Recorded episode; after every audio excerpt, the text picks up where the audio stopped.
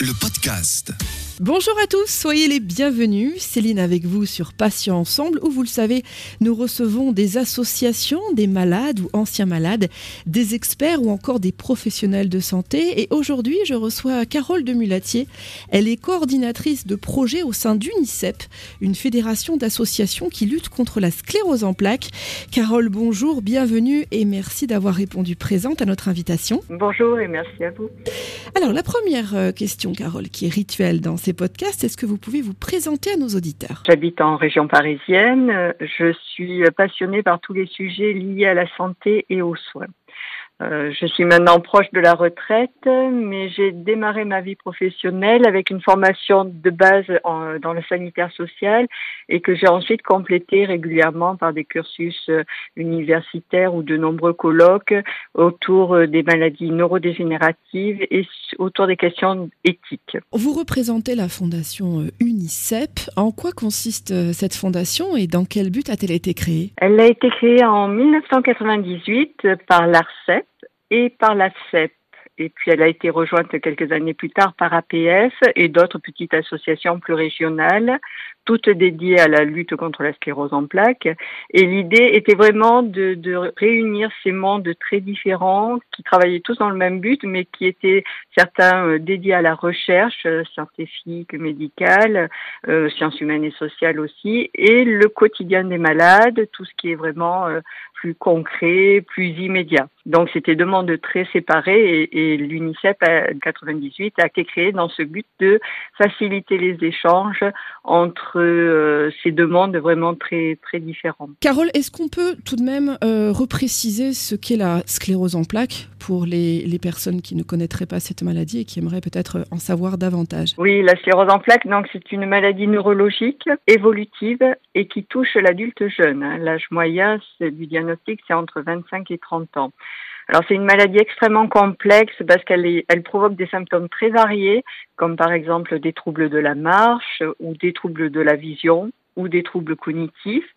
Et donc réversible ou installé, c'est handicap, et avec des évolutions vraiment imprévisibles et que l'on peut vraiment pas euh, anticiper.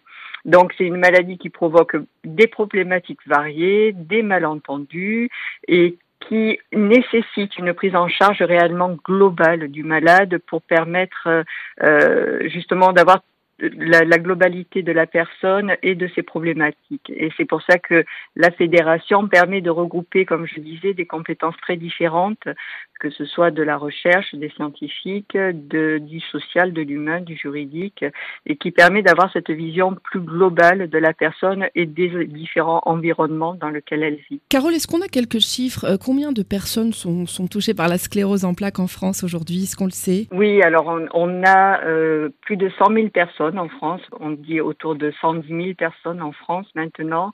Et indépendamment du fait qu'on diagnostique mieux la maladie, il semblerait qu'il y ait quand même une augmentation de cas de sclérose en plaques. Donc 110 000 personnes en France et environ 2 millions et demi dans le monde. Comment avez-vous vécu le, le confinement et qu'avez-vous mis en place pour faciliter les, les, contacts avec les malades au sein d'UNICEF, Carole? Les structures associatives ont maintenu les permanences téléphoniques des médecins bénévoles que nous avons euh, déjà euh, en, en, place trois fois par semaine toute l'année. Hein. Donc ça, ça a été maintenu. Nous avons eu notre réseau régional CEP à Créteil, Saint-Défi-7, qui lui a mis en place une permanence ouverte 7 jours sur 7, 24 heures sur 24, et qui a vraiment, durant tout le confinement, et qui rassuré, conseillé, orienté, euh, alors tous les malades qui étaient en difficulté ou qui étaient sujets à une anxiété. Et donc, euh, ça, ça a vraiment été une, une permanence intéressante. Après, on a noté qu'il y avait une grande partie des personnes touchées par la CEP qui n'avaient pas des formes trop sévères, qui n'ont pas eu de grosses problématiques liées au confinement. Hein. C'est vrai que c'est des personnes souvent jeunes, souvent euh, euh, qui sont en activité professionnelle, et certains ont pu euh, exercer leur travail en télétravail. Ça a été, pour certains, ça a été assez peu problématique. Là où on a remarqué des, des problèmes, c'est pour tous ceux qui avaient des soins, kinésithérapie ou de, de rééducation, où là, ça a fait vraiment une problématique parce que euh, bah, tous les centres étaient fermés, les kinés n'allaient pas à domicile, et donc là, les gens ont perdu énormément en soins kinés. Carole, est-ce qu'il y a un traitement aujourd'hui pour la sclérose en plaques et est-ce que la recherche évolue pour cette euh, pathologie dégénérative? Oui, oui, oui. Alors, c'est une des maladies qui bénéficie de gros progrès depuis les 20 dernières années qui bénéficie de beaucoup de recherches parce qu'elle intéresse énormément vu qu'on ne connaît toujours pas l'origine de la maladie, on a des suspicions, elle est euh, multifactorielle, donc euh, on peut l'apprendre par le côté virologie, immunothérapie, il y a beaucoup de domaines comme ça et donc on a beaucoup de chercheurs et d'inter-recherches sur le sujet. On a eu beaucoup de traitements parce qu'il y a 25 ans, euh, à part les, les corticoïdes qu'on donnait durant la poussée, euh, il y avait peu de traitements de fond et donc les handicaps s'installaient plus rapidement et de façon plus forte. Alors que là maintenant, on ralentit quand même et la progression de la maladie et l'intensité des handicaps. Donc on a eu de très beaux progrès. On n'a malheureusement pas encore suffisamment de progrès puisqu'on ne la guérit pas et que la forme progressive aussi ne bénéficie pas encore de traitement parce que c'est des formes à pousser. Donc les malades ont euh, de façon irrégulière des poussées. Ça peut être une par an ou ça peut être cinq, dix par an. C'est variable.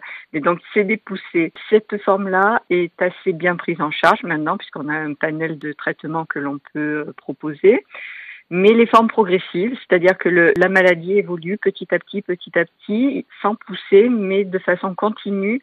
Et pour cette forme-là, malheureusement, on n'a pas de formes qui sont efficaces. On n'a rien qui donc le, le handicap s'installe lentement, et là, on n'a rien. Et dans tous les cas, dans les deux formes, on n'a pas de traitement pour guérir. Carole, en général, est-ce que la sclérose en plaques touche plutôt les femmes ou plutôt les hommes? Eh oui, malheureusement, il y a un caractère, euh, une prédominance féminine. Oui. Euh, c'est trois femmes pour quatre cas. Est-ce que l'activité physique est plutôt salutaire euh, quand on est atteint de sclérose en plaques Et quel type d'activité peut-on pratiquer euh, justement dans le cadre de cette pathologie particulière? Oui, l'activité physique pour tout le monde est toujours bienvenue, mais c'est vrai que l'activité physique dans le cas de la sclérose en plaques est vraiment vivement conseillée parce que, donc comme je disais, ça peut être des troubles de la marche, ça peut être des troubles de l'équilibre, et donc tout renforcement musculaire que l'on pourra mettre en place et que l'on pourra entretenir régulièrement euh, permettra d'entretenir et de compenser si vous avez la, jambe droite qui va s'affaiblir, si vous êtes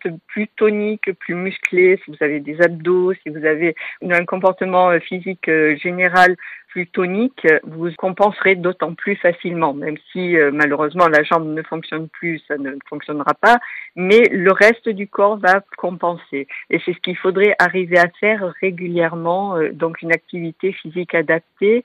C'est ce qu'on va mettre en place à l'UNICEF d'ailleurs euh, par visioconférence dès le mois de septembre. Un rendez-vous régulier, hebdomadaire, donc, pour euh, encourager les personnes à pratiquer une activité physique adaptée, chacun selon son niveau, on fera différents niveaux. On aura un coach sportif euh, professionnel mais aussi très sympathique parce qu'on sait que c'est difficile malgré tout de d'entretenir cette activité physique comme ça. Donc euh, ça sera un rendez-vous convivial, régulier et qui permettra, on l'espère, aux personnes de, prendre cette habitude de pratiquer régulièrement, de bouger avec une CEP, quelles que soient les capacités, mais de, de garder cette habitude de bouger. À part ces visioconférences dont vous venez de nous parler, Carole, quelle est l'actualité d'UNICEF dans les mois à venir? J'imagine qu'il y a d'autres choses prévues. Finalise en tout cas les livrets destinés aux professionnels de santé au travail parce que c'est une mission que l'on a fait avec le soutien de la DGS favoriser le maintien de l'emploi des personnes atteintes de CEP. Comme je disais, c'est des jeunes hein, souvent et il faut euh, permettre à ces personnes qui sont euh, vraiment motivés, euh, engagés, ils s'investissent énormément dans le travail parce que c'est une reconnaissance et puis c'est un besoin de travailler. Donc euh, on a cette mission de favoriser le maintien dans l'emploi. Et donc on est en train de finaliser des outils qui vont s'adresser aux professionnels de santé au travail, médecins, infirmiers, psychologues, et qui consistent en une trame d'entretien qui vise à mieux cerner euh, les interactions CEP et travail pour permettre plus facilement à ces professionnels de santé d'atteindre ces questions principales. On va faire une brochure qui sera destinée aux salariés atteints de CEP pour leur dire quels sont les droits sociaux. Parce que euh, souvent euh, on leur dit vous pouvez passer en invalidité 1 ou en invalidité 2 ou vous pouvez être RQTH mais tout ça euh, les personnes ne savent pas ce que c'est euh, quel droit ça donne qu'est-ce que je perds à ces statuts là donc là on a fait vraiment une brochure fiable avec toutes ces informations et on va faire une troisième brochure qui sera destinée aux employeurs sur euh, comment aménager les postes de travail, parce que oh, voilà, les personnes ont quelquefois besoin d'aménagement de, postes ou d'aménagement d'horaire ou enfin voilà de réorganiser, mais ça permet de garder des, des, salariés tout à fait compétents et investis dans leur travail. Voilà, mais il faut avoir les bonnes pistes et où on s'adresse et comment on déclenche tous ces processus. Ces brochures seront disponibles sur le site de l'UNICEF que nous sommes d'ailleurs en train de remettre à jour pour que toutes ces informations soient plus accessibles plus facilement. Carole de Mulatier, merci infiniment d'avoir accepté de participer à cet entretien. Je rappelle que vous êtes coordinatrice de projet au sein d'UNICEF. C'est une fédération d'associations qui lutte contre la sclérose en plaques. Bonne journée à vous, Carole, et à bientôt. Merci beaucoup. Merci à tous, chers auditeurs et auditrices, pour votre fidélité. On va se retrouver jeudi dès 9h pour un nouveau podcast, un nouvel invité et un nouveau thème. Je vous rappelle que désormais, vous pouvez retrouver nos podcasts deux fois par semaine, les mardis et jeudis, en ligne dès 9h sur passion au pluriel-ensemble.fr et également sur les plateformes de téléchargement Spotify, Ocha, Deezer, Apple et Google Podcast. Passez une bonne journée. Je vous dis à bientôt et d'ici là, prenez soin de vous et des vôtres. Salut. Passion ensemble. Le podcast.